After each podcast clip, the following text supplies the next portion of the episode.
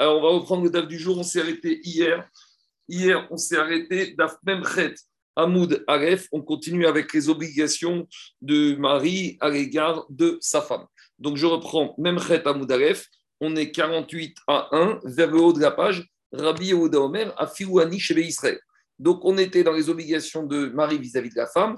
On a dit qu'en contrepartie du fait que quand la femme est morte, alors le mari n'aura pas à payer de ketouba, la contrepartie, c'est que le mari doit lui payer les frais de l'enterrement et lui acheter un kever.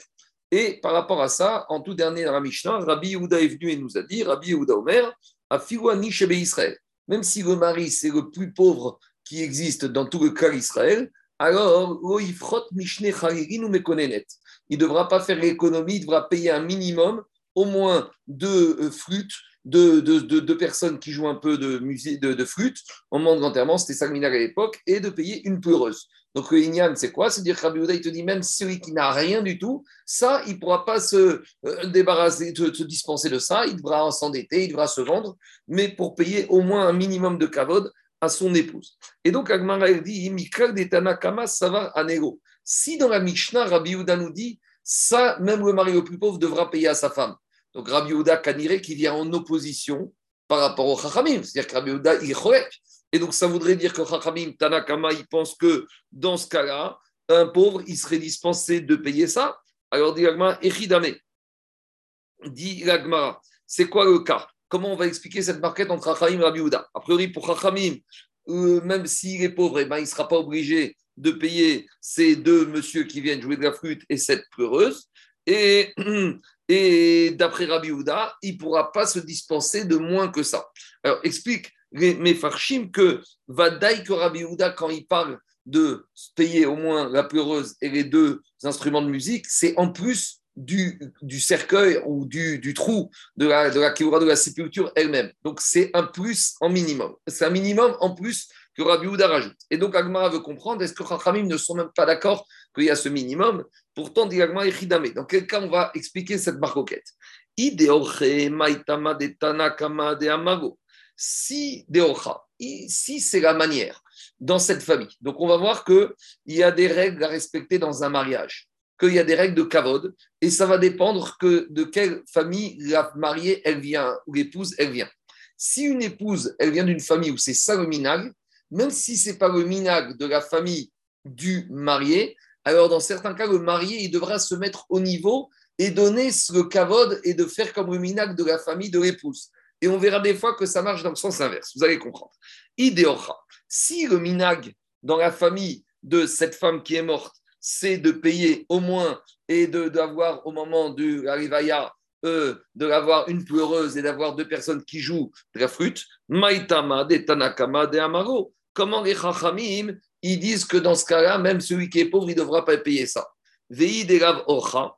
Et si dans cette famille de cette femme, on n'avait pas l'habitude de payer ça dans les, dans les enterrements, Maïtama de Rabbi pourquoi Rabbi il oblige le mari à payer ce genre de choses?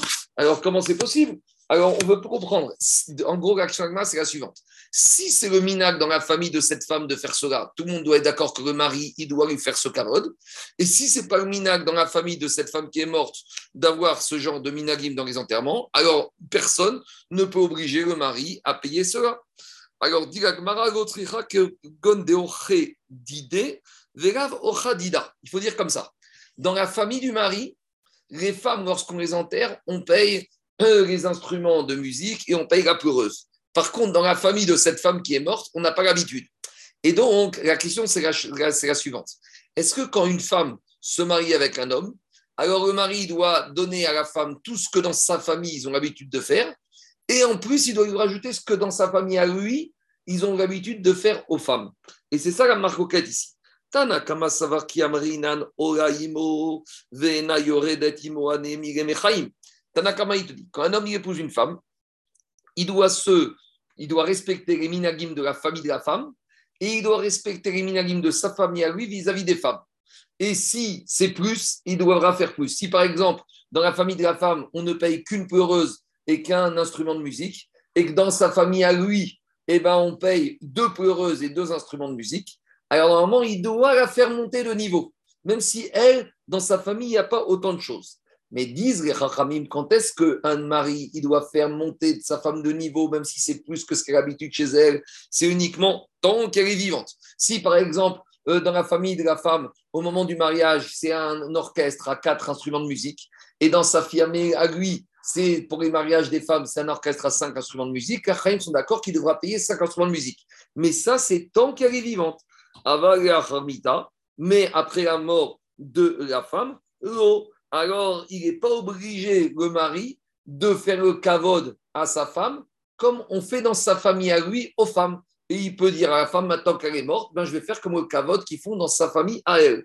Par contre, Rabbi Houda Savar, à Firou et à Rabbi Houda, il pense que non, que la femme, on l'a fait monter de niveau. Et même si dans sa famille à elle, on n'était pas à un tel niveau de minagim, si dans sa famille à lui, les femmes, on leur rend hommage, on leur fait kavod à un tel niveau de minagim, il doit se mettre à niveau. Il doit s'élever. Et donc, c'est ça la logique de Rabbi Houda. Donc, on parle dans un cas suivant, que cette femme, elle est morte. Dans sa famille de cette femme, on n'a pas l'habitude de payer une pleureuse ou de payer des instruments de musique au moment de l'enterrement. Mais dans sa famille à lui, quand les femmes, elles meurent, on paye cela. Alors, Rabbi Houda, il te dit, vu que dans sa famille à lui, on paye cela aux femmes, même si sa femme maintenant est morte, elle doit monter, de, il doit payer, il doit monter de niveau. Et Rachid ramène que ce inyan qu'on doit mettre la femme au niveau du mari, même si elle vient d'une famille où les minarim sont moins exigeants, Rachid ramène un passou de la Torah. Parce que, rappelez-vous, quand Abraham Avinu, il est parti là-bas avec Avimelech, et qu'Avimelech, il a voulu prendre Sarah pour épouse, alors le malach, est venu et il lui a fait reproche à Avimelech. Et il lui a dit Avimelech, Vehi Beulat Baal. Tu as pris une femme qui est déjà Beulat Baal, qui a déjà un mari. Et Rachid et Doresh, que c'est quoi cette expression de dire Vehi Beulat Baal? Elle est déjà Beulat Baal. Elle est qu'à dire elle un mari, elle est née soi. Beulat, c'est Mirachon Alia. De là, on voit qu'un mari, quand il épouse une femme, il doit la faire monter avec lui. Et même si elle, vient, entre guillemets, d'une famille où il n'y a pas tellement d'exigences, où les minagim ne demandent pas beaucoup, si lui, il est dans une famille où aux femmes, on fait beaucoup de kavod et on fait beaucoup de cadeaux et on donne beaucoup de choses, il doit la faire monter avec elle à son niveau. A priori, ce din-là, explique Rashi, soit c'est une asmarta de la Torah, ou soit c'est peut-être un din de la Torah. Et donc, Nafkamina, c'est par rapport au cas présent ici. Et c'est ça qui dit Rabbi Houda. Même si dans la famille de cette femme, quand les femmes elles meurent, on n'est pas obligé de payer un certain nombre de choses au moment du kavod de l'enterrement, si lui, dans sa famille au mari, les femmes, quand elles meurent, on leur fait ce kavod, midin vei il doit lui rendre ce kavod. Ça, c'est la logique de Rabbi Houda. Et Amar Avrizda, Amar Marouva, Alacha Rabbi Yehuda. Et Rav il a dit qu'on tranche comme Rabbi Yehuda, que même si dans la famille de la femme, ce n'est pas la manière de rendre kavod aux femmes lorsqu'elles meurent, si dans sa famille à lui, on fait ce kavod aux femmes au moment de l'enterrement, il devra payer le mari, on l'obligera à payer pour la mettre au niveau de la femme, de, de, de, de, sa famille à lui, puisque maintenant, elle était avant, elle était sa femme. Et ça, on apprend du verset de VI, Beulat, voilà une, dracha, une belle dracha du Pasouk de la paracha de Vaïra avec Avimelech et Abraham Avinu. C'est bon? C'est clair? Il y a des questions? Dis puisqu'on est dans des enseignements de Rafriz Damarmoukva, on continue vers Rafriz Damarmoukva, Nish et Nishtateta. Si on a maintenant un mari qui est devenu fou, il a perdu la tête et il ne peut plus gérer sa famille, il ne peut plus nourrir sa famille ni ses enfants, alors ça revient au Beddin de s'occuper de nourrir la femme et les enfants de ce monsieur. Alors, comment ça se passe? Beddin Yordin Alors, le Beddin, il doit se saisir des biens de ce monsieur, puisque ce monsieur n'est plus en état de gérer ses biens. C'est le Beddin. Ça s'appelle la mise sous tutelle. La mise sous tutelle avec un administrateur du Beddin qui va gérer les biens, Vezanin. Et donc, avec la gestion de ces biens par l'administrateur, par la tutelle du Beddin, on va nourrir Umfarnessin et on va habiller et on va s'occuper de l'éducation avec l'argent de ce monsieur, et Ishto, de sa femme, Uvanav, de ses garçons, Uvnotav et de ses filles, et Davar Acher. Et on va même prendre de l'argent de ces biens de ce monsieur pour autre chose. On va voir c'est quoi ce autre chose. Donc ici, on voit que quoi? A priori, on voit que c'est plus Takanat Rachamim, que Rachamim disent que on midin euh, on ne doit pas laisser l'argent de son ami dépérir. Comme on voit que c'est un monsieur maintenant qui n'est plus en possession de ses moyens de gérer ses biens, le Beddin, il doit faire attention que ces biens ne vont pas être gaspillés, vont gérer un administrateur, et le Beddin va prendre de l'argent de ce monsieur pour nourrir sa femme, ses enfants et donner un certain nombre de choses. Alors demande Ravina Ravashi Maïchena. Ravina dit Ravashi, on ne comprend pas. Quelle différence entre cet enseignement de Maroukva et un autre din L'autre din qui est enseigné dans une braïta. Mais on enseignait des dans une braïta. Il y a un monsieur, il est marié avec une femme et des enfants, il est parti en voyage de l'autre côté des océans. Et la femme, elle vient en. Elle dit Mon mari est parti, il ne m'a pas laissé l'argent et je ne sais pas comment manger. Je n'ai pas d'argent pour manger. Et ce monsieur, il avait des biens dans la ville. Donc Bedin, il a le droit de se saisir des biens de ce monsieur, de les vendre, de les gérer, et avec l'argent de ces biens de ce mari qui est parti en voyage, de nourrir la femme. Aval, mais lo banav uvnotav. Mais le Bedin, il ne peut pas se servir des biens de ce monsieur pour donner à manger aux enfants, aux garçons et aux filles de ce monsieur. Sous-entendu, le Bedin va dire aux garçons et aux filles de ce monsieur, votre papa est parti, très bien, d'accord, il a laissé des biens ici. Nous, on ne peut pas les prendre pour vous nourrir, allez travailler. Pourquoi? Parce qu'il sort de cette braïta que comme un père n'a pas l'obligation de nourrir ses enfants, donc le Bedin ne peut pas exproprier les biens de ce monsieur pour nourrir ses enfants. Ma chienne Ken, on a vu que le mari a une obligation, on a vu d'après certains Miderabanan, mais d'après d'autres Tanaïm, Minatora, chez que le Bedin a une obligation Minatora de nourrir sa femme. Donc si maintenant le monsieur est parti en voyage, le Bedin il pourra se saisir des biens du mari pour nourrir l'épouse, mais pas les enfants. Véro et le Bedin ne pourra pas saisir les biens pour donner autre chose à la femme et aux enfants. Donc en tout cas, ici, c'est quoi la question de la Gemara? Pourquoi, quand le mari est devenu fou, on voit que Bedin peut se saisir des biens du mari pour nourrir la femme et les enfants, alors que dans le cas où le mari est parti en voyage, le Bedin ne peut saisir les biens de ce mari que pour nourrir la femme? C'est quoi la question de la Gemara? C'est Mimanafchar. Est-ce qu'il y a un chiouf de mésonote pour un père de nourrir ses enfants S'il y a un chiouf, alors le badin pourra toujours se saisir ses biens, que le, mari soit parti ou qu'il soit devenu fou. Et s'il n'y a pas de chiouf, alors jamais le badin pourra se saisir des biens de ce papa. Donc la question, c'est pas sur le mari pour la nourriture de la femme, ça c'est Vadaï que d'après tout le monde, le badin peut se saisir. Mais la question, c'est pourquoi, d'après Maroukva, quand il est devenu fou, le badin, il peut se saisir des biens pour nourrir les enfants. Et quand il est parti en voyage, le Beddin ne peut pas se saisir. A priori, on ne comprend pas. Dit c'est normal que tu ne comprends pas, parce qu'il y a une différence entre les deux cas. Ben il faut faire une différence. Quand il est devenu fou, un monsieur qui devient fou, il n'a pas anticipé qu'il allait devenir fou. On ne prévoit pas qu'on devient fou. Tandis qu'un monsieur qui part en voyage, il a préparé son départ. Explication. Le monsieur qui part en voyage, il a pris son billet d'avion, il a pris son billet de train, il a pris ses il sait qu'il doit partir. Donc, s'il voulait qu'on nourrisse ses enfants, il aurait laissé les dispositions pour nourrir ses enfants. Donc, Bémet, il faut dire qu'un père, il n'a pas d'obligation de nourrir ses enfants. Je vais juste une petite parenthèse. On verra après, est-ce que c'est même quand les enfants ont moins de 6 ans ou c'est à partir de 6 ans Mistama, que ici on parle dans un cas où les enfants ont déjà plus que 6 ans. Parce qu'on verra que moins de 6 ans, normalement, c'est le père qui doit les nourrir. Mais c'est à partir de 6 ans qu'il n'y a plus de tri.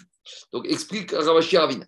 Quand un monsieur il part en voyage, il a anticipé son départ. Donc, s'il voulait que on nourrisse ses enfants sur ses biens en son absence, il nous aurait laissé les recommandations. Donc, il nous a rien dit. Eh ben les enfants n'ont qu'à aller bosser. Ça, c'est la braïta.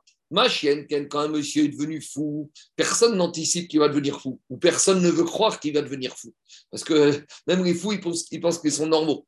Donc, dans le cas où un monsieur est devenu fou, comme s'il n'a pas vu la chose arriver, ou il n'était pas conscient, il n'a pas pu préparer, alors, mistama que quoi? Mistama que même s'il n'y a pas une obligation formelle pour le père de nourrir ses enfants, mistama que si on voit que jusqu'à présent il les a nourrir, son, sa, son, sa volonté, c'est que même quand maintenant il ne peut plus le faire parce qu'il est devenu fou, alors c'est pour ça que Beddin a le droit de se saisir de ses biens pour pouvoir nourrir les enfants. C'est l'explication de Rachi et du Tosfotrit. Il y a une question?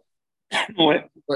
Dans le premier cas, Marc, euh, où il est parti en Médina Tayam, euh, tu dis, bon, euh, il aurait pu prévoir, s'il n'a pas prévu, les enfants, ils ont qu'à se débrouiller, mais peut-être qu'il s'est déchargé de ses responsabilités et il n'a qu'à assumer ses responsabilités. Le Beddin va lui faire assumer ses responsabilités. Non, mais il n'a plus de. Non, parce que la maskana de l'Agmara, c'est qu'on verra, après six ans, un père n'a aucune obligation de nourrir ses enfants. Donc, certes. D'accord, ok, parce qu'il faut avoir cette maskana en tête. Oui, voilà, ça. Alors, on parle pas. C'est pour ça que je te dis, il faut dire qu'on est dans un cas où les enfants ont plus de 6 ans. Par exemple, prends un exemple. Ils ont, ils ont 10 ans. Maintenant, c'est quoi la vamine de l'Agmara De dire ils ont 10 ans, il n'a plus l'obligation, mais vu que ça fait maintenant il est nourrissé, donc même s'il est parti, tu continues à les nourrir. Kamash que non. Qu'il te dit, moi je les nourrissais tant que j'étais là, mais maintenant, c'est pas parce que je les nourris. Si je voulais qu'on les nourrisse, eh ben, j'aurais laissé des recommandations. Et il avait tout le temps de le faire et d'anticiper, de préparer. Et s'il ne l'a pas fait, c'est qu'il ne veut pas. Est-ce qu'il est a accepté après? Il ne veut plus. Ma chienne, Ken, dans le cas où il est devenu fou, il n'a pas vu arriver ou il ne veut pas reconnaître. Donc, à nouveau, on parle qu'on irait dans une situation où les enfants ont plus que 6 ans. Parce qu'on verra qu'il y a une différence entre avant 6 ans ou d'après certains, on verra que c'est même une obligation minatora, parce que moins de 6 ans, des enfants ne peuvent pas euh, se, se, débrouiller tout seuls, mais on verra qu'après 6 ans minatora, mais il n'y a aucune obligation pour des parents de nourrir leurs enfants. C'est bon? C'est clair? C'est en même temps une mesure de, de conservation patrimoniale. non, mais attends, il y a deux choses, Charles. Conservation de patrimoine, c'est une chose, d'accord. Mais après, est-ce qu'on peut prendre de cet argent? Cet argent, le Beddin l'a exproprié, il l'a placé en banque, il est bien géré. Est-ce qu'on peut aller plus loin par rapport au fait que maintenant on va prendre de cet argent pour pouvoir nourrir les enfants? Ça, c'est pas. Le, le Bédine se, substitue sur les obligations. Oui, mais c'est pas du tout évident que le père accepterait qu'on fait ça. Peut-être qu'il va dire Moi, tant que j'étais là, eh ben, je travaillais pour eux, je les nourrissais. Maintenant, je suis pas là, je suis à l'étranger. À eux de se débrouiller, à eux d'aller voir ailleurs. On continue. Maintenant, on a juste un petit point qu'on n'a pas vu. On a vu dans la Braïta, dans la semaine de Maroukva, le Bedin ne va pas saisir les biens pour donner d'avar Et dans la, euh, enfin, on avait dit que aussi dans, dans Maroc, on avait dit qu'on va prendre des biens pour davar Et Ravina, il avait dit dans la Braïta, qu'on ne prend pas l'argent pour davar Donc on a parlé des, des, vêtements, de la nourriture, mais c'est quoi davar C'est quoi cet exotisme davar c'est tarchit.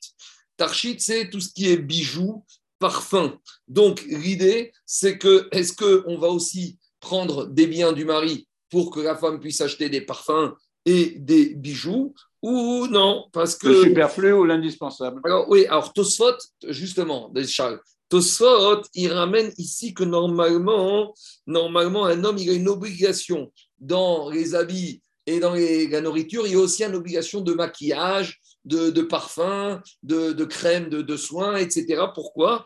Pour que la femme, elle soit présente au mari. Et donc, explique Tosfot, vu que maintenant le mari est plus là, donc qu'on irait que ces dépenses-là ne deviennent pas obligatoires. Parce que quand est-ce que le mari, on peut lui imposer de payer le maquillage et le parfum à son épouse c'est quand il va en, avoir une anar, un profit. Quand est-ce qu'il a un profit? Quand il est présent à la maison. Mais s'il est plus présent à la maison, explique Tosfot, il n'y a plus de riouv du mari. Et c'est ça l'idée de faire. Alors, ça, c'est le principe de Rafrizda qu'il s'agit ici que de, des enseignements, on va des, dépenses pour tout ce qui est maquillage et soins de beauté. Rav Yosef Amar, Rav Yosef, il y a une autre explication, c'est quoi Davacher? Zdaka. Zdaka, c'est rien à voir avec la femme et les enfants. C'est est-ce que maintenant, si dans la ville, on a fixé que chaque famille, chaque foyer fiscal doit donner telle somme d'argent à Zdaka, est-ce que quand le monsieur est parti, alors le Beddin, il peut se saisir des biens du mari pour que payer la contribution à la tzedaka de la ville de ce monsieur? D'après Rav Yosef, c'est ça qu'on veut dire, non, on ne pourra pas se saisir de biens dans la Braïta, ou d'après Rav on pourra même se saisir des biens du monsieur pour payer sa contribution annuelle à la quête de tzedaka de la ville. D'après le qui dit qu'on ne peut pas prendre l'argent du mari pour payer les, maquillages de son épouse, a fortiori qu'on ne va pas prendre l'argent du mari pour payer la contribution à Tzedaka. Par contre, Mandéamar Tzedaka, d'après Mandéamar qui dit qu'on ne peut pas prendre l'argent du mari pour payer la dans la ville, Aval Tarshit et Avinanra, mais d'après ce Damar, peut-être que malgré tout, le Bedin aura le droit de prendre de l'argent du mari pour payer des bijoux et des maquillages à son épouse, parce que même si le mari n'est pas là, dit euh, euh, Agmara, le mari, même quand il n'est pas là, il n'est pas content que sa femme, elle soit pas bien apprêtée, elle soit pas bien maquillée, elle sente pas bon. Donc, d'après ce Damar, et explique au Ritva, en matière de tzedaka, pourquoi, d'après Sman Amar, on ne prendra pas l'argent du mari? Parce que le mari, peut-être qu'il va dire, moi, où je me trouve, je fais la tzedaka. C'est-à-dire que ça fait partie du kavod d'un monsieur qu'il va donner la tzedaka dans l'endroit où il se trouve. Donc il va te dire, c'est pas parce que je suis parti que vous allez continuer à prendre la tzedaka dans la ville où j'étais. Moi maintenant, je suis dans un autre endroit, je vais donner ma tzedaka dans la ville où je suis. Donc vous n'avez pas à prendre mes biens de la ville que j'ai quittée pour alimenter la quête de tzedaka de la ville parce que je suis déjà sollicité dans l'endroit où j'habite. On continue. Maintenant, puisqu'on a commencé avec cette situation limite où le mari est parti de l'autre côté dans les océans, alors Agma, on ramène Ravichia. ayam. Si on a un monsieur qui est parti de l'autre côté des océans, Umeta Ishto. Et entre-temps, pendant qu'il était absent de la ville, sa femme est morte. Dit euh, Rav. Donc le Beddin pourra se saisir des biens du mari pour payer les frais d'enterrement et pour acheter une place au cimetière et même d'après les exigences de la famille du mari. C'est-à-dire que si maintenant chez ce mari, lorsque les femmes meurent, on leur fait un petit mausolée, vous savez, où on fait une pierre tombale en marbre avec des gravures ou je ne sais pas quoi, toutes sortes de décorations sur la pierre tombale, alors le Badin, il aura le droit de dépenser les sommes d'argent d'après, à nouveau, la Mahala, l'exigence de la famille du mari. Demande à Gmara, les Fikvodo et les Fikvoda. Ah, mais si maintenant, dans la famille de la femme, on dépense encore plus d'argent pour la pierre tombale, est-ce qu'on va se limiter juste au niveau des habitudes du mari? Dit Emma, Vodo. Non, on, ira toujours d'après le maximum de kavod. Si le maximum de kavod, on va faire dans la famille du mari, alors on va s'aligner sur les minagim de la famille du mari. Si le maximum, c'était des minagim de la famille de la femme qui est morte, alors on devra prendre de l'argent pour s'aligner sur les minagim. En gros, à la femme, on va toujours béoulat on va d'après le plus, gros, plus grand standard de minagim. Si le plus grand standard est chez sa famille à elle, on s'aligne sur ce niveau. Si c'est famille à lui, on s'aligne sur ce niveau. Hakamashmaran, devant on apprend que quoi?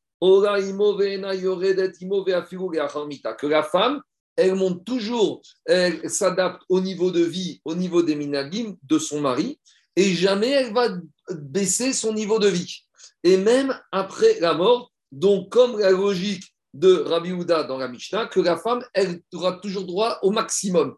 Donc on voit c'est quoi le standard de vie de la famille de la femme, on voit c'est quoi les standards de vie de la famille du mari par rapport au minagi au mitzvot, et la femme, elle montera toujours et elle ne descendra jamais.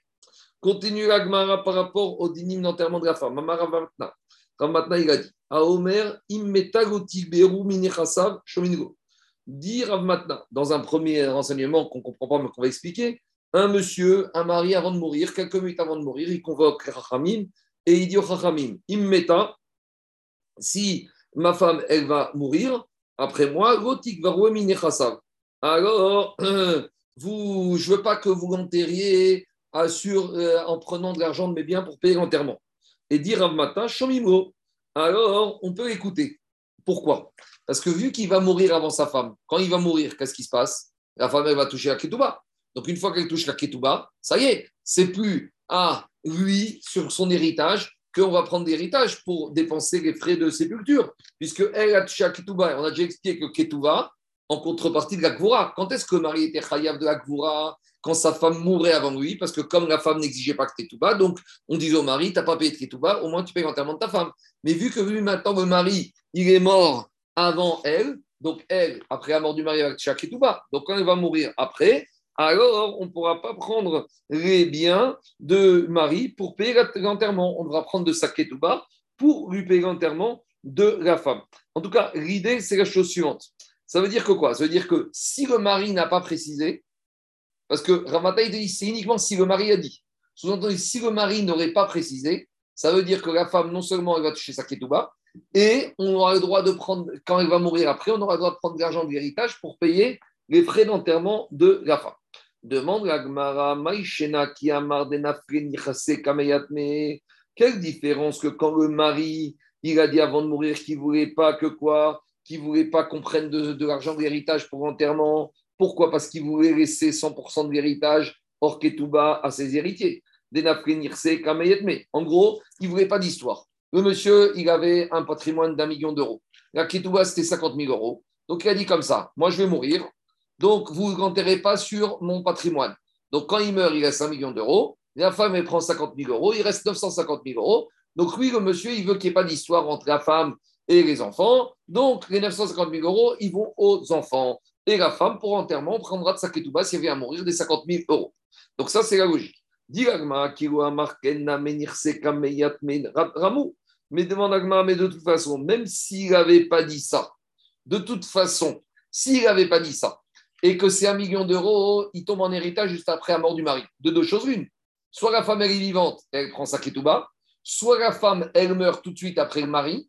Et donc maintenant, sur l'héritage, il y avait la ketouba qui était garantie. Et la ketouba, c'est le paiement des frais. Donc, de toute façon, là, ici, les enfants, on va leur prendre les 50 000 euros que leur père aurait dû donner comme la ketouba pour les frais d'enterrement. Donc, ça ne change rien. Donc, on ne comprend pas c'est quoi le ridouche que ici ce monsieur veut dire. De deux choses de toute façon, ce monsieur qui dit ou qui disent pas, quand il meurt, on prend l'argent de la ketouba. Si la femme est vivante, on lui donne. Si elle n'est pas vivante, on prend cette somme de la ketouba pour payer l'enterrement de cette femme. Alors, c'est quoi le ridouche de Rav Matin? Donc, on n'a pas compris. Donc, on continue. Donc, c'est quoi l'enseignement de Rav Matin Et là, à Omer, il met tout.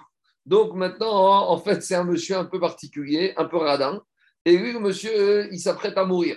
Donc, juste avant de mourir, il a encore le temps de penser à son argent. Il a de l'argent, mais il dit non, je ne veux pas qu'on prenne de mon argent pour l'enterrement.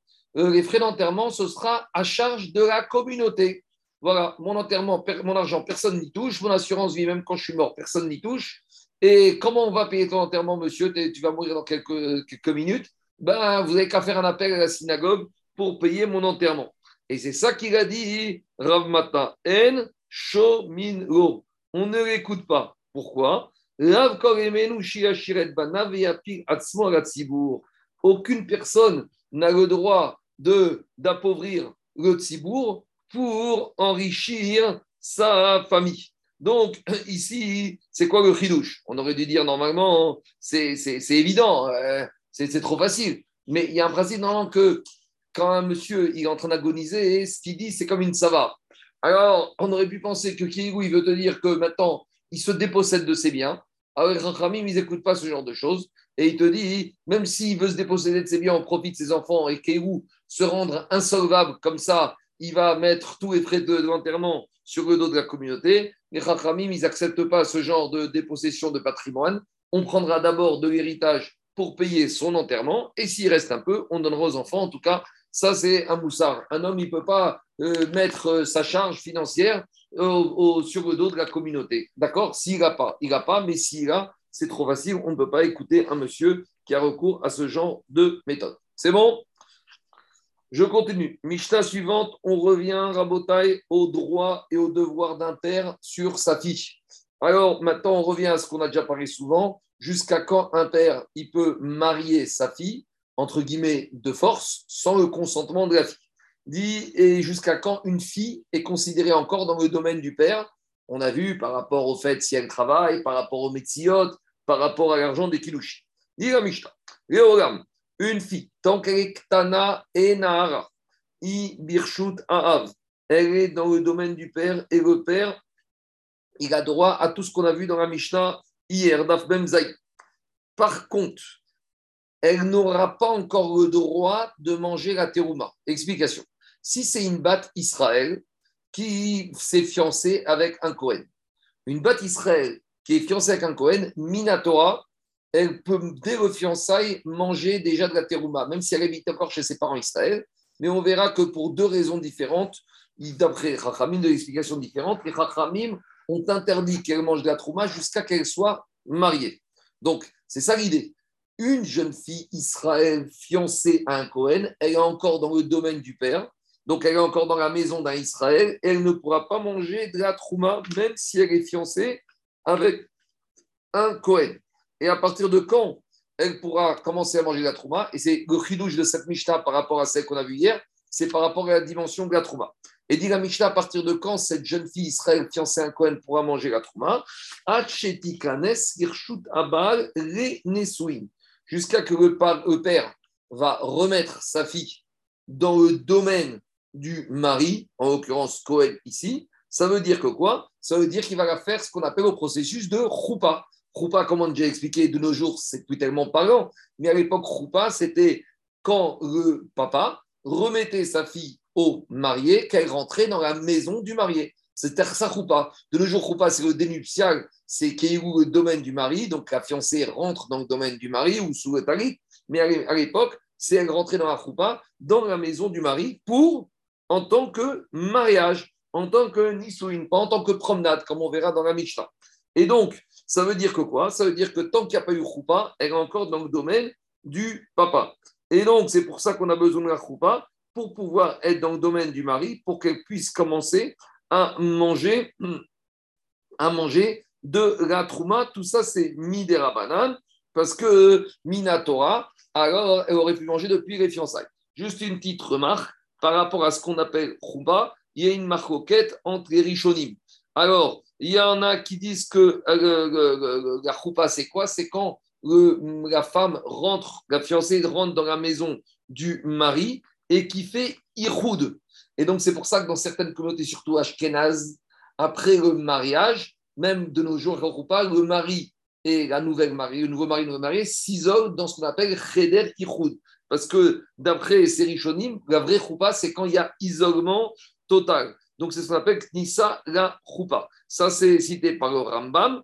Et il y a d'autres Rishonim, ça c'est plus, on va dire, comme Shitat Asfaradim, qu'il n'y a pas besoin de Ihoud. C'est quoi euh, la choupa? C'est quand euh, la fiancée maintenant rentre dans le domaine du mari en vue de devenir véritablement sa femme. Donc ça, c'est les deux chitotes. Donc c'est ça l'idée que de certaines communautés de nos jours qui font Ihoud après la on va dire en majorité Ashkenaz, et d'autres communautés sfarades où on est sauvé que la c'est uniquement rentrer dans le domaine du mari, avec une petite condition, que s'il faut que le mari, quand il va réserver sa salle ou la synagogue, il précise bien que pendant quelques minutes, l'endroit du dénuptial ou l'endroit dans la synagogue où il va faire sa roupa, ça lui est loué pour qu'il en soit le locataire pendant quelques minutes, pour que ce soit véritablement son domaine à lui. Ça, c'est important de préciser. En Israël, ils le font systématiquement, mais en France, c'est moins précisé. Normalement, le khatan, quand il va louer une synagogue pour son mariage, il doit demander là-bas au consistoire ou au gérant de la synagogue que quand il paye les frais pour le mariage, il y a dans ce paiement une partie qui correspond à la location de l'endroit du dénuptial pendant quelques minutes qui lui appartient. Comme ça, quand la mariée, elle rentre sur le nuptial, elle rentre dans le réchoute, elle rentre dans le domaine du mari. On continue avec d'autres situations où la femme sort du domaine de la fiancée de chez son père pour rentrer dans le domaine du mari, mais on n'est pas dans des situations classiques. Le domaine classique, c'est qu'elle rentre sous la roupa dans la maison. Des fois, euh, le père et la maman de la mariée ne pouvaient pas aller à la roupa. Donc, qu'est-ce qui se passe? Alors, le marié, il envoyait des émissaires pour récupérer sa jeune fille, un peu système Eliezer, d'accord, avec euh, Rivka. Alors, ici, les envoyés, les, chauffeurs, les représentants du mari ont frappé à la porte de, des, parents de la fiancée et le papa, il a remis sa fille aux envoyés du mari. Le chidouche, c'est que dès que la fille, est entre les mains, entre guillemets, des émissaires du mari, c'est comme si elle est déjà dans le reshoot du mari. Qu'est-ce que ça change? On verra qu'il y a beaucoup de nafkamina. Elle est déjà mariée. Elle est déjà, maintenant, qu'est-ce qui se passe? Elle pourrait manger la terouma. C'est ça le chidouche ici. Parce qu'à partir du moment où maintenant elle est sortie du domaine du père et elle est chez, entre les mains des shlichim, des envoyés du mari, si le mari c'est un Cohen, elle peut déjà manger la terouma. D'accord? On continue. Mais si maintenant le père, il a dit aux envoyés du mari, attendez, attendez, je ne quitte pas ma fille comme ça, je viens avec vous. Ou par exemple, le père, il peut pas partir, mais il a dit, vous partez pas, elle part pas sans moi, elle part avec mon chauffeur, avec mes envoyés. Alors là, à nouveau, elle est encore dans le domaine du mari, du, du papa. Elle n'est pas encore sortie du domaine du papa. Mais si par exemple la fille habite à Paris, et le Khatan, il habite à Marseille. Et on va dire qu'il y a le point de rencontre, c'est à Lyon. Alors, si elle parle avec les envoyés de son père de Paris à Lyon, elle est encore dans le domaine du père. Les émissaires du mari, ils arrivent à Lyon. Quand les émissaires du père remettent la fille aux émissaires du mari, alors c'est à Lyon que le transfert, entre guillemets, de, de Baragout, de Réchout se fait. Et c'est à ce moment-là qu'elle est considérée comme mariée. Donc, nafkamina de ces, tous ces comme on a vu dans la Mishnah, c'est par rapport au fait qu'elle puisse commencer à manger la trouma si le khatan, c'est un Kohen. Tant qu'elle est dans le réchoute du père, elle est encore fiancée, elle ne peut pas manger la trouma. Dès qu'elle va sortir du réchoute du père et rentrer dans le réchoute du mari, mais alors le réchoute classique, c'est la maison du mari, mais on voit que ça peut être aussi les émissaires du mari. Elle peut déjà commencer à manger la trouma. On verra qu'il y a aussi d'autres nafkamina. Parce qu'on a expliqué ça la semaine dernière, qu'une jeune fille fiancée qui trompe son mari, c'est Chayav Skira avec l'amant, tandis qu'une femme mariée qui trompe son mari, c'est Chayav Chenek. Donc, on aura besoin aussi de savoir jusqu'à quand elle est fiancée et si Aznout, c'est ce qu'il a. Et à partir de quand elle est mariée et si Aznout, c'est Chenek. Ça va avoir une autre tafkamina de la Mishnah. C'est bon? C'est clair? Il y a des questions? Continue la, la La Mishnah, quand elle a commencé, elle a utilisé un mot qui veut dire toujours. Toujours, la fille, la fiancée reste dans le domaine du père, jusqu'à que quoi? Jusqu'à que le père remette sa fille sous la roupa au marié. Alors, demande la Gemara, c'est quoi ce mot réolam, toujours? Qu'est-ce que ça veut dire toujours? Dit la Gemara, Mishnah Rishona. Cette Mishnah chez nous ici, d'Afmemchet, page 48, elle vient en fait nous dire qu'elle s'oppose à une Mishnah précédente. Quelle Mishnah? La première Mishnah qu'on a étudiée quand on a commencé Ktuvot. Rappelez-vous, c'était quoi la première Mishnah de Ktuvot? Après nous avoir parlé du problème de la date du mariage, qu'on devait fixer le mariage le mercredi, la Mishnah nous avait dit que quoi? La Mishnah nous avait dit qu'à l'époque de la Gemara, il y avait une période de latence entre le moment de la choupa et le moment, de, entre le moment des fiançailles et le moment de la choupa. Et qu'est-ce qu'on avait dit? On avait dit que quoi? On avait dit que si au bout du temps fixé pour le mariage, le mari n'est pas arrivé. Rappelez-vous, on avait dit il y a un fiancé qui a fiancé une jeune fille, le premier Nissan. Et c'était prévu que le premier Tammuz, le fiancé va venir pour faire la choupa. Et on avait dit le premier Tammuz, le fiancé n'est pas arrivé. Pourquoi? Parce qu'il y avait la grève, il y avait le Covid. Alors on avait dit là-bas que comme il devait venir maintenant, il devait être marié maintenant, mais qu'il n'a pas pu venir, alors, si le fiancé c'était un Cohen, à partir de cette date fixée initialement de mariage, elle pourra commencer à manger la trouva, même si elle est encore que fiancée. Donc, dit la Gemara, cette première Mishnah là-bas, elle s'oppose avec notre Mishnah chez nous.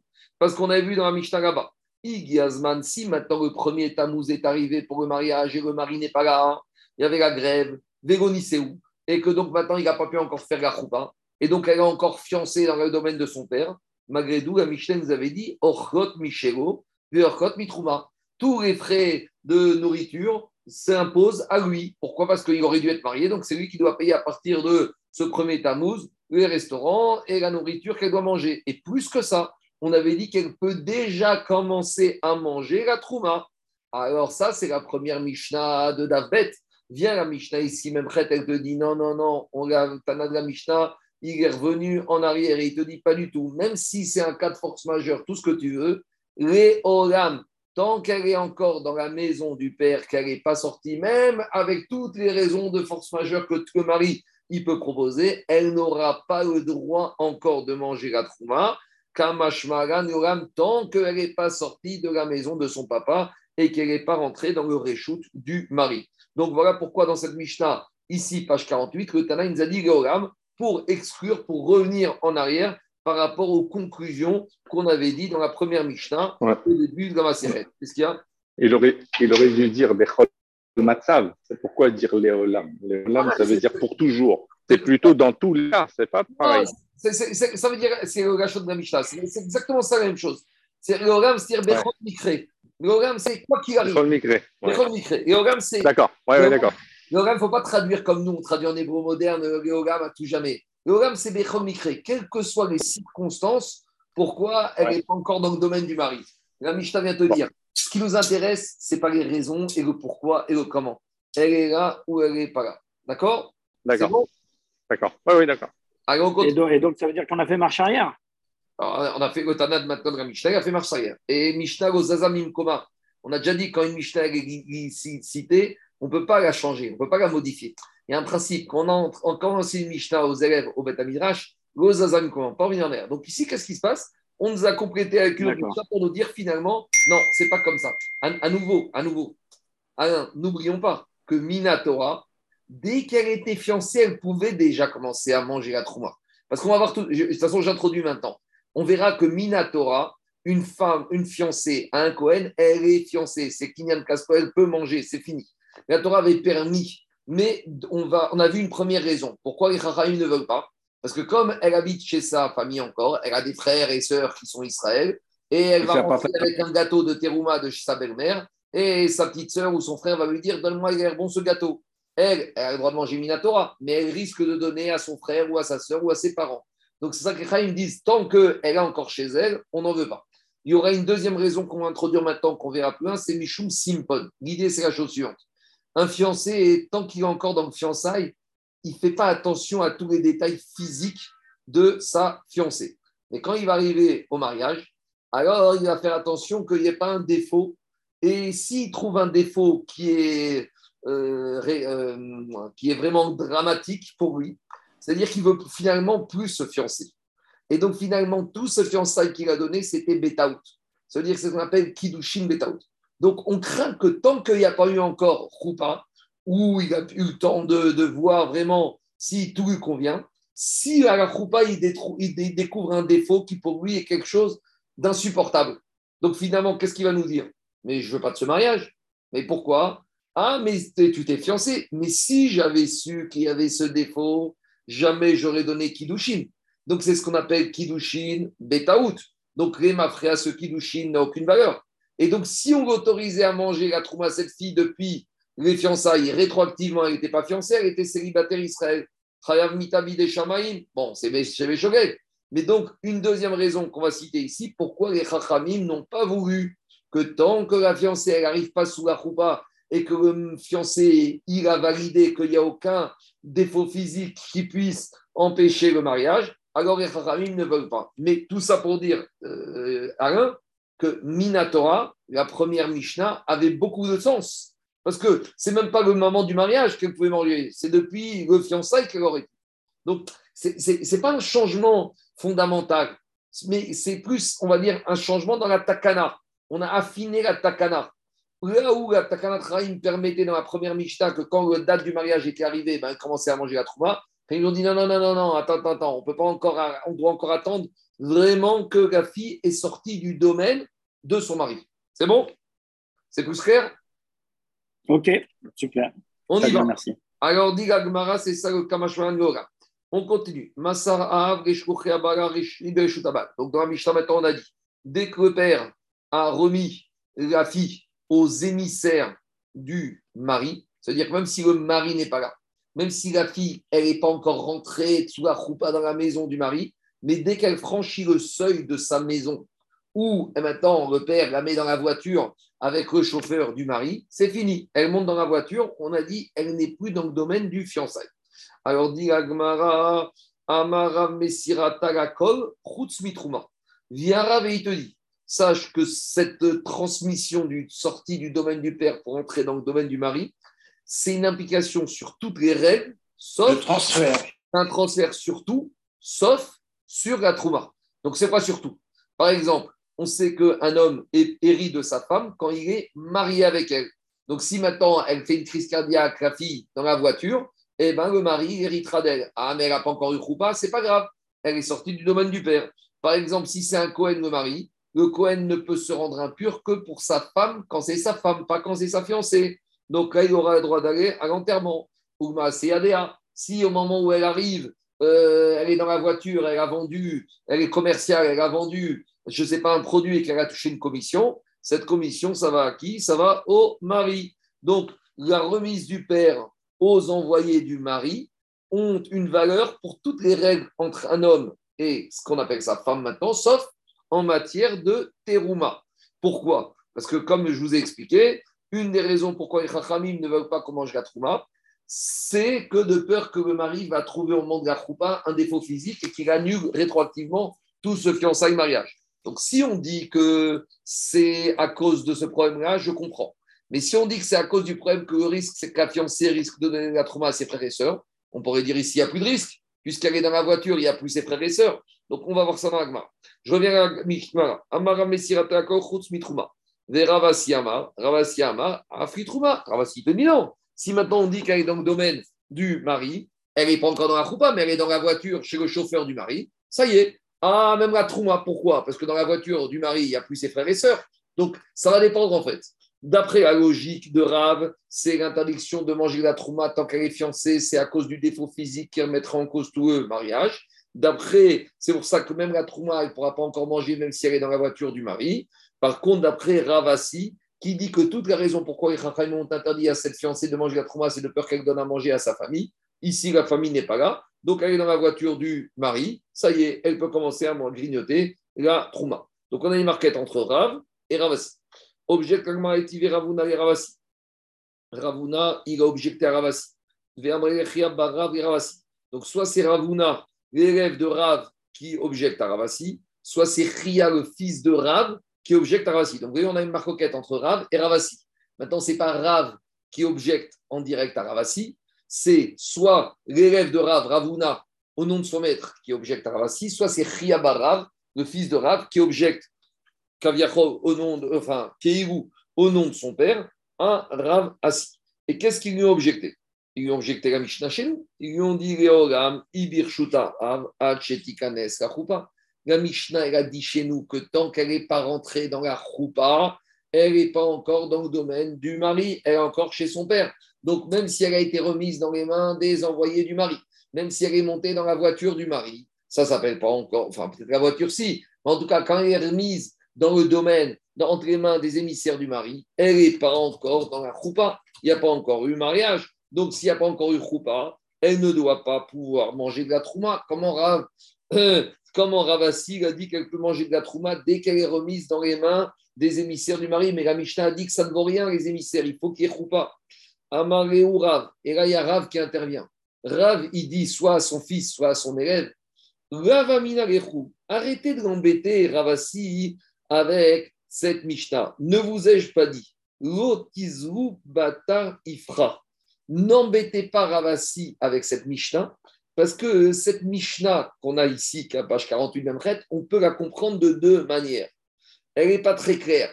Et donc, on peut la comprendre d'une autre manière et qui ne sera plus un problème pour Ravasi. Comment on peut la comprendre? Il y a Ravasi pourrait vous dire qu'à Mishnah, voici comment on va lire. Mesirata Zoik On peut dire la Mishnah comme ça. La Mishnah dit Léolam. Quand est-ce que ça veut dire que la fille, elle quitte le domaine de son mari? C'est quoi? Ad shetikanes girshut abaal. Et quand on la remet dans les mains des émissaires du mari, Zoik Nisata C'est comme une choupa. Donc, il y a la choupa le dénuptial, il y a la choupa à la maison, et puis il y a la choupa qui s'appelle les deux émissaires, les deux gardes du corps du mari. Dès qu'on lui remet entre les deux gardes du corps du mari, ça s'appelle aussi une choupa. Donc voilà pourquoi Ravi dit à son fils ou à son élève arrête d'embêter parce que la Mishnah pour Ravasi, elle n'est pas du tout problématique, elle est conforme à son opinion que sortir du domaine du père et rentrer dans le domaine du mari, il y a plusieurs déclinaisons possibles ça peut être la maison, ça peut être le dénuptial, et ça peut être, être entre les mains des émissaires du mari. C'est bon, on continue. Amar Af Et Shmuel, il a dit que quoi? Il a dit que quand la Mishnah dit qu'on a remis la fille aux émissaires du mari, ça devient la femme du mari d'ores et déjà, uniquement pour l'héritage. Donc, a priori, Shmuel, il est en objection avec Rav et Ravasi, parce que Ravi disait que la remise de la, fiancée aux émissions du mari, c'est valable sur tout, sauf sur la trouma. Ravasi te dit aussi sur la trouma. Vient Shmuel et a priori il te dit non, non, sur rien du tout, ça devient sa femme encore à ce mari, sauf en matière d'héritage. Quatrième avis. Donc vous voyez, on a plusieurs Amoraïm, on verra encore, il y en a encore de plus d'autres qui différemment la Mishnah. Reshkakish Amar Riktuvata. Reshkakish te dit, quand on a dit qu'on remet la fiancée dans les mains des émissions du mari, ça devient la femme, c'est uniquement par rapport à l'Aktuba. Demande la Gemara Mahi. De quel Ktuba on parle? Des Imeta Yaritra. Que si maintenant elle meurt en route, la femme et la fiancée femme, le mari, il hérite. Dit la mais il hérite de quoi? Alors dit la Gemara, Aïnou, alors dit la Gemara, Aïnou de Shmuel. Alors, euh, si tu dis que le mari hérite de la Ketouba, alors ça revient à ce que vient de nous dire Shmuel, que maintenant le mari, il hérite de sa femme. Alors je ne comprends pas qu'est-ce que Resh est venu dire plus que Shmuel. Dit Amaravina, ça ne veut pas dire que le mari hérite de la Ketouba, soi-disant il n'a plus rien à payer. L'Omar, c'est pour te dire. Tuvata mané. En fait, ce n'est pas ça l'idée. L'idée, c'est de dire comme ça. Si cette femme, elle a été remise, cette fiancée a été remise dans les mains du mari, et alors qu'elle est encore en route, entre-temps, son mari, il est mort. Alors maintenant, cette fiancée, maintenant veuve, elle va voir se remarier avec un autre monsieur. Maintenant, l'autre monsieur, quel ketouba il devra lui donner? Est-ce qu'elle a un statut de femme célibataire et avec une ketouba de 200 ou elle a une statut de femme veuve avec une ketouba à 200 Alors, on avait dit, si c'est une veuve du fiançailles, c'est 200. Mais là, il te dit, c'est quoi? C'est une veuve du mariage.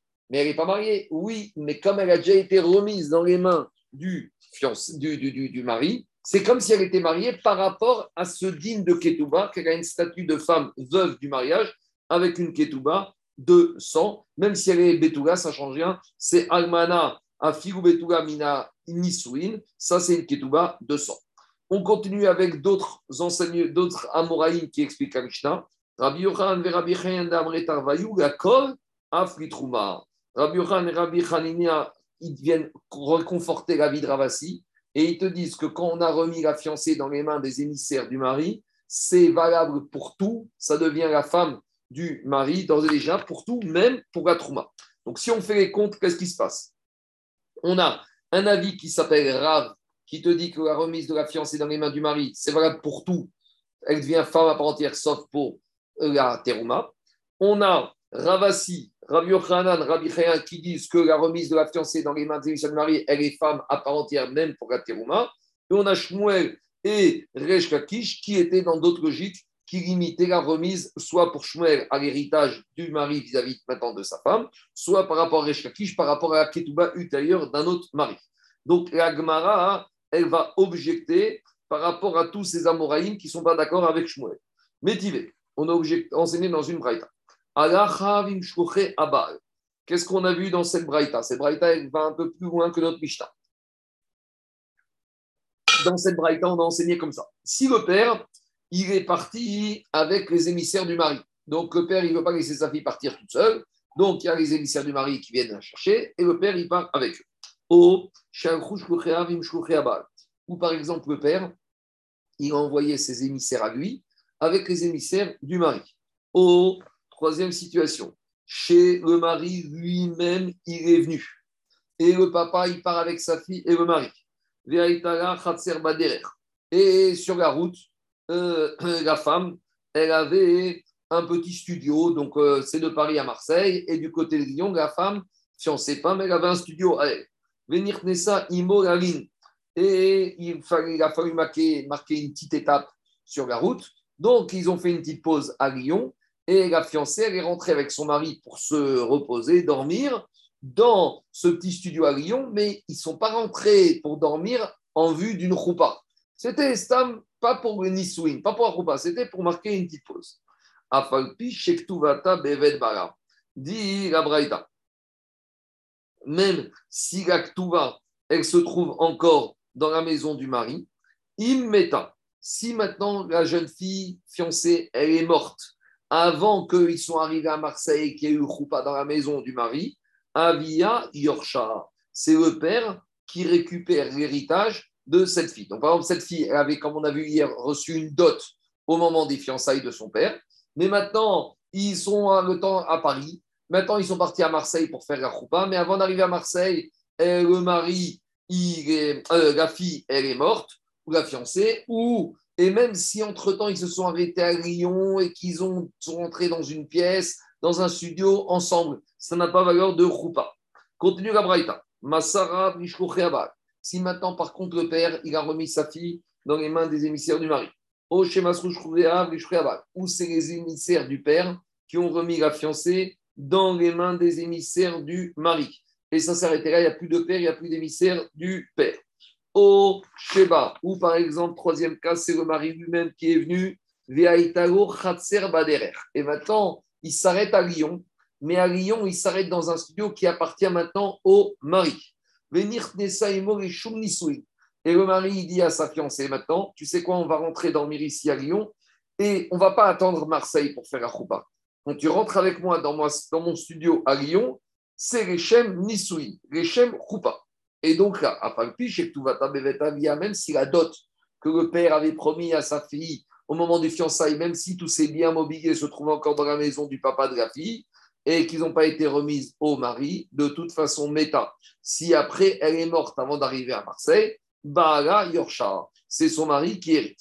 Dit la Braïta, tout ce qu'on vient de voir ici dans cette braïta, tous ces cas que quand le père remet sa fille dans les mains du mari, c'est une femme dans les cas qu'on a vus. Quand est-ce qu'elle a, par rapport à quelle règle a un statut de femme? Les Yerushata, c'est par rapport au fait que maintenant le mari va hériter de sa femme. Ava, les Trouma. Mais est-ce qu'on a envisagé ici qu'à Lyon, ou quand le père il a remis sa fille dans les mains du chalir du bar, elle peut déjà commencer à manger la Trouma? En isha bitrouma la Dans la Braïta, on voit ici qu'elle te dit clairement cette femme-là ne pourra pas commencer à manger la trouma tant qu'elle n'est pas arrivée à Marseille et qu'elle est rentrée dans la roupa à Marseille. Donc on voit que cette Braïta, elle va comme Shmuel, que tout ce qu'on a vu quand que le père remet sa fille aux envoyés du mari, au mari lui-même, ou dans la maison à Lyon, eh ben, ça n'a qu'une valeur par rapport au statut de femme, qu'elle devient femme pour qu'elle règle uniquement pour l'héritage, mais ni pour la trouma ou pour tout le reste. Donc, dit l'agmara, tioufta découvert ou tioufta. Cette braïta, c'est une objection par rapport à tous les Amoraïm qui n'étaient pas d'accord avec Shmuel. Et donc, a priori, si on reste tioufta deux fois, ça veut dire que la elle est maintenant comme Shmuel. Et donc, comme Shmuel, ça veut dire que cette remise euh, de différentes manières n'a pas valeur de roupa, et elle n'aura droit de devenir sa femme que par rapport à l'héritage, mais tout le reste, elle devra attendre d'arriver et de rentrer dans une véritable roupa pour devenir la femme de ce mari Cohen. C'est bon? Maintenant, elle a juste des petits problèmes avec notre braïta. Et on va reprendre cette braïta. Dans cette braïta que tu viens de me citer, il y a des contradictions internes entre la Recha et la Sefa. Pourquoi? Parce qu'on va examiner le premier cas où ils se sont arrêtés à Lyon dans un studio à elle où ils, sont où ils ont dormi ensemble, mais pas en vue d'un mariage, mais uniquement pour se reposer. Et là, c'est de la Braïta, où ils se sont arrêtés à Lyon dans un studio qui appartenait à lui. Et là, quand ils sont rentrés dans ce studio, c'était en vue de faire Roupa. Dit on a une contradiction dans la Braïta entre le début et la fin de la Braïta. Amarta au début, tu m'as dit qu'elle est rentrée avec lui pour se reposer. Ça veut dire que c'est uniquement parce que elle a bien dit et lui a bien dit on rentre ici pour se reposer.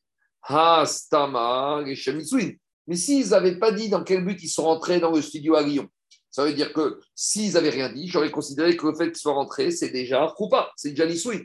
D'un autre côté, Matsefa, dans la deuxième partie où ils sont rentrés dans le studio à lui, à Lyon, qu'est-ce qu'ils ont dit C'est parce qu'ils sont rentrés en vue de faire Koupa. Sous-entendu, s'ils n'avaient rien dit, Hastama Agalin, s'ils étaient rentrés Stam comme ça sans rien dire, ils n'auraient pas été, il n'y pas eu Krupa. Donc c'est une contradiction. Dans la Recha, si ils n'ont pas dit que c'était la Stama, ça aurait été Krupa. Et dans la Sefa, s'ils n'auraient pas dit que c'était Krupa, ça n'aurait rien été du tout. Alors Amar Ravashi, Ravashi a dit, il n'y a pas de contradiction dans la Braïta. Stama, Stama, Katane. Il faut dire que la Braïta, dans la et la Sefa, quand le mari et la fiancée se marient, s'arrêtent à Lyon, ils n'ont rien précisé pourquoi ils sont rentrés dedans. Par contre, on en déduit qu'ils n'ont pas précisé pourquoi ils sont rentrés. Quand ils rentrent dans le studio de la fille qui appartient à la fille dans la Récha à Lyon, ça, c'est uniquement pour se reposer, parce que ce n'est pas le domaine du mari. Par contre, Stam quand on rentre dans le studio qui appartient au mari, ça, c'est uniquement, voilà, ça s'appelle un mariage. Parce que quand la fiancée elle rentre dans la maison du mari. Ça, ça s'appelle Nisouin, ça s'appelle croix, même pas besoin de préciser. On continue avec une autre braïta. Maintenant, par rapport à ce que je vous ai dit, est-ce qu'une jeune fille qui a été remise dans les mains des émissaires du mari, est-ce qu'elle s'appelle femme par rapport à la sanction de la condamnation à mort s'il y a eu fait znout On rappelle, une jeune fille fiancée qui fait znout, elle est chayevet ce qu'il a, elle et l'amant. Par contre, une femme mariée qui fait znout, elle est chayevet, condamnée à mort, midin chenek, strangulation.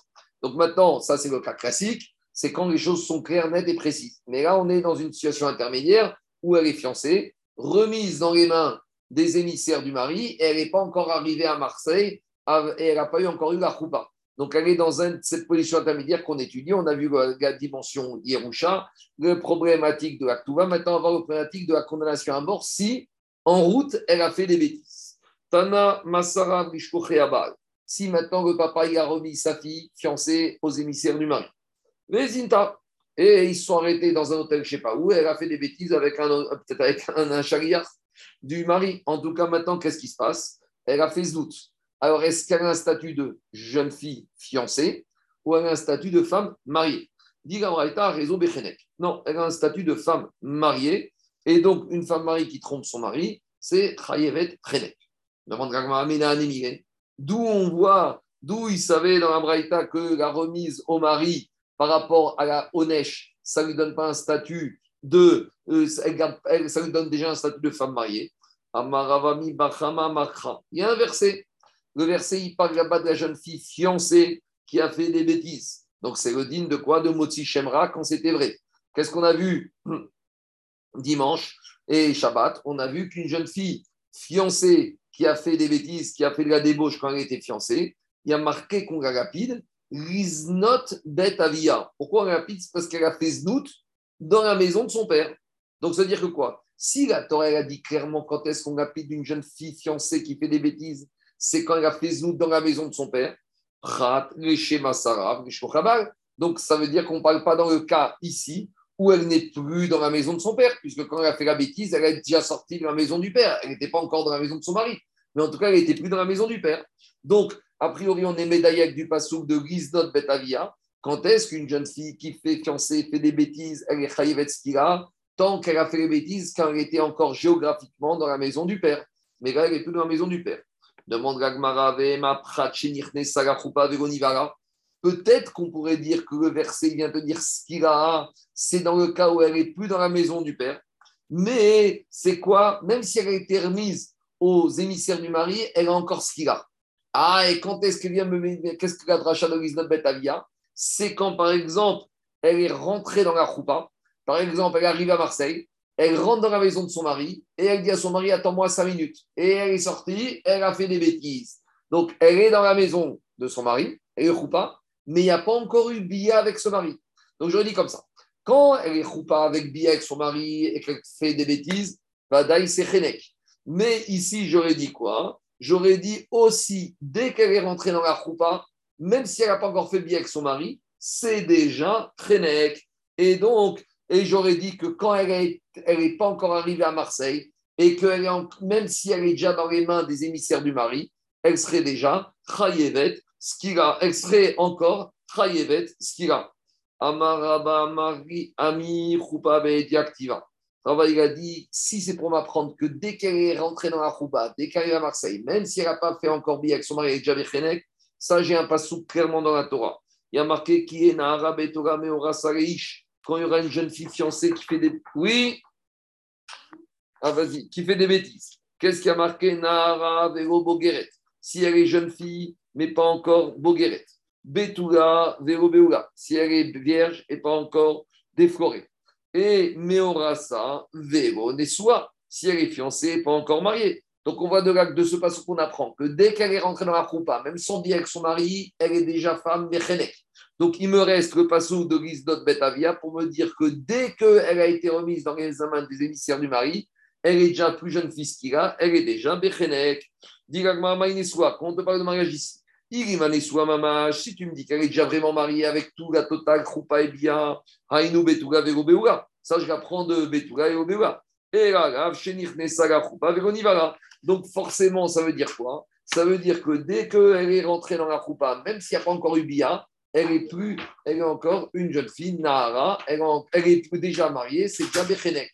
Mais j'aurais dit que même si elle n'est pas encore dans la choupa et qu'elle a été remise aux émissaires de son mari, elle est encore une Nahara, elle est Revet Mita, Midin Skira. Donc à ce stade-là, à ce stade-là, on va s'arrêter là pour aujourd'hui. Ça veut dire qu'une jeune fille, même si elle a quitté le domicile de son père, mais et qu'elle est déjà dans les mains des shrichim de son mari, elle reste encore Nahara, et si elle fait des bêtises, elle est Chayevet, Skira. On va s'arrêter là pour aujourd'hui. Demain, on complétera le din par rapport à ça. Voilà une, autre nafkamina par rapport au fait que cette fille, elle n'est plus dans le réchoute de son père, mais elle n'est pas encore vraiment dans le réchoute du mari. Donc, elle s'appelle encore Nahara, et elle est Chayevet, Skira. C'est bon, Nahara me encore Chayevet, Skira.